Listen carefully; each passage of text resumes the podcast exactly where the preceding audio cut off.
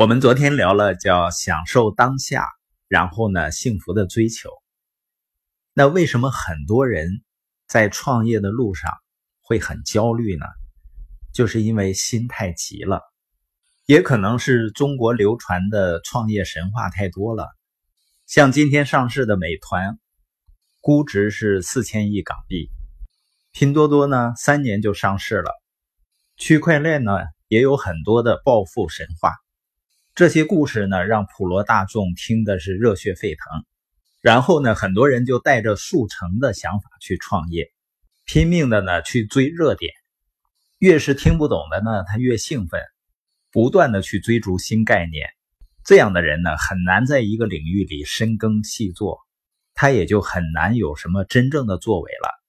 我曾经看过投资人周航的建议，他说呢，要怀揣十年之心去创业。把做的事情呢放在更长的时间跨度里去思考，不去想一时的速成。实际上，你进入一个领域，如果通过两到五年有一个初成，十年以后有一个大成，那已经是非常了不起了。你这样想的好处呢，就是首先你开始思考长期，思考你要做的事情更深的价值。一个人长期思考的时候，他就愿意扎扎实实的做好当下的事情，而不是浅尝辄止。很多人呢有成功的心，有很大的梦想，但是没有踏实做事的心。也就是说，他很想成为牛叉的人，但是并不去做那些牛叉的人在做的事情。就像美团的王兴，他不知道失败过多少次了。所以，创业的心态呢，就是既要。充满热情，对自己正在做的事情的结果抱有高度的期望，同时呢又有耐心，愿意脚踏实地的持续的去做简单的事情，愿意去积累复利，这个力量呢才是真正巨大的。所以一开始你看似慢，最终呢会很快。这里的关键呢是不能急躁。有一句老话叫“钱不入急门”。实际上还是非常有道理的。你看资本市场那些所谓的投资人，凡是着急的，在投资的过程中希望更快的赚更多的钱，很焦虑的，无一例外都会赔个底儿掉。而那些抱着长期视角追求价值的，通过时间的复利，能够获得非常丰厚的利润。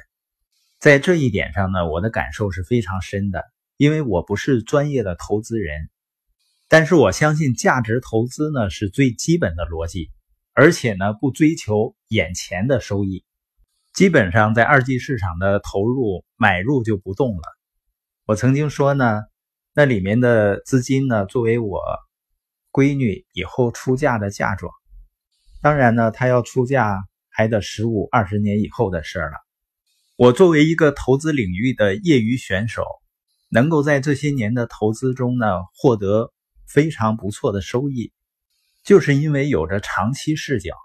而很多专业的投资人，他们的业绩表现呢也并不是那么理想。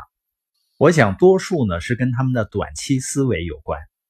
我想呢，你看待你的生意成长的过程，就要像你看待你孩子成长过程的心态一样，你不会很着急，希望孩子快点长大。